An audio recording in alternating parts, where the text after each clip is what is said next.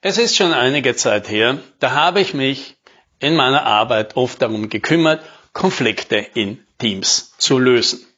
Und eine sehr häufige Konstellation war es, dass es ein Team gab und dort gab es zwei Leute in diesem Team, die kamen miteinander nicht klar. Und der Rest des Teams hat unter dieser schwierigen Beziehung gelitten. Meine Vorgangsweise war üblicherweise so, dass ich mit beiden zuerst einmal getrennt gesprochen habe.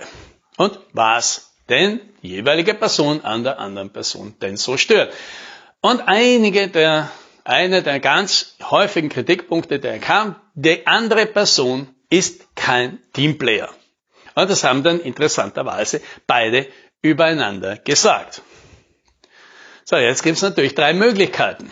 Entweder die eine Person hat recht oder zweite Variante, die andere Person hat recht oder ja beide haben recht. Ja, und beide sind keine guten Teamplayer. Aber es gibt natürlich auch noch die vierte Variante.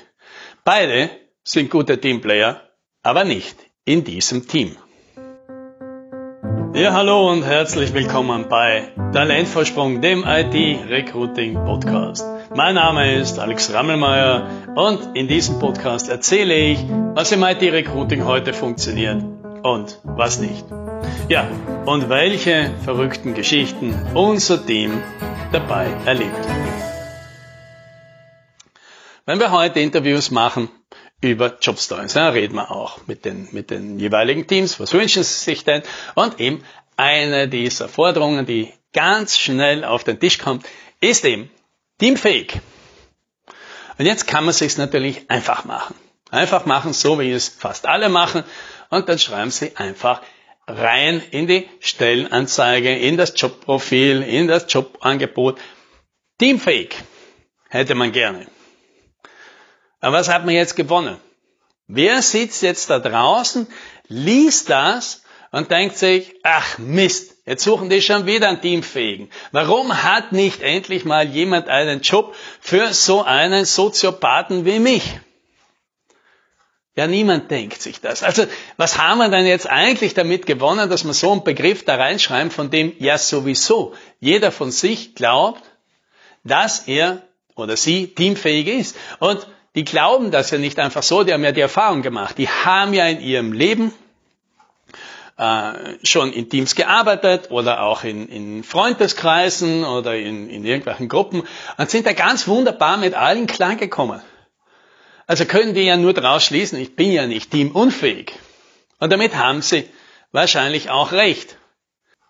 Und dasselbe passiert, wenn jetzt eben bei unserem Klient da sitzt und sagt, er wünscht sich jemand, der teamfähig ist. Und wir machen es uns jetzt halt mal nicht ganz so einfach und fragen danach, was meinst du denn damit? Was genau ist denn das? Was stellst du dir denn darunter vor? Wie ist denn so jemand, der das ist? Und wie ist jemand im Unterschied nicht. Und zwar abseits von jenen Klischees, die uns wieder nicht helfen, weil wenn wir da wieder reinschreiben und sagen, der redet nicht mit anderen, ja, wer wird denn das schon wieder aufzeigen und sagen, ja, das bin ich, ich rede nie mit jemandem. Das hilft uns alles nicht. Also wir müssen da jetzt schon in die Tiefe gehen und herausfinden, ja, was meint man denn damit? Wenn man sagt, teamfähig.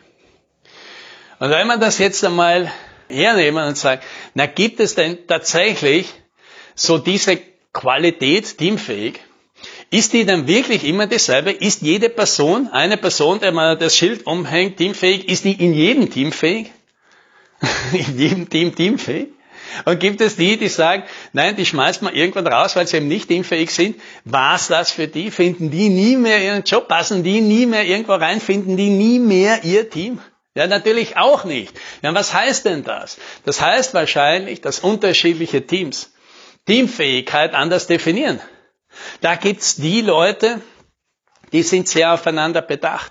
Denen ist es ganz wichtig. Die versuchen alle Leute ständig irgendwo abzuholen und kümmern sich auf einer persönlichen Ebene sehr intensiv umeinander. Und dann gibt's natürlich die, die sind halt an der anderen Seite vom Spektrum, die erwarten sich erstmal von jedem, dass der oder sie ihre Hausaufgaben selbst im Griff hat, dass die ihren Job erledigen kann, dass die Verantwortung für sich selbst übernimmt und auch vielleicht für ihren emotionalen Zustand.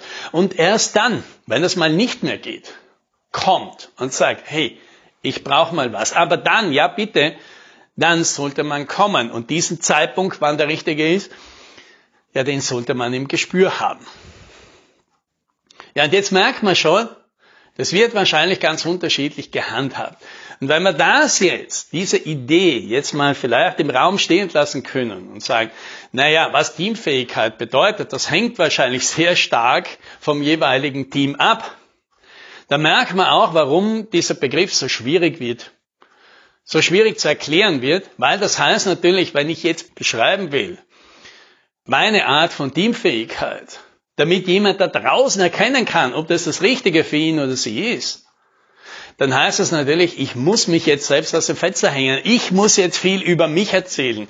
Ich muss jetzt über meine Wünsche, Sorgen, Bedürfnisse, äh, schlechten Erfahrungen irgendwie reden, damit klar ist, wer passt denn da wahrscheinlich dazu.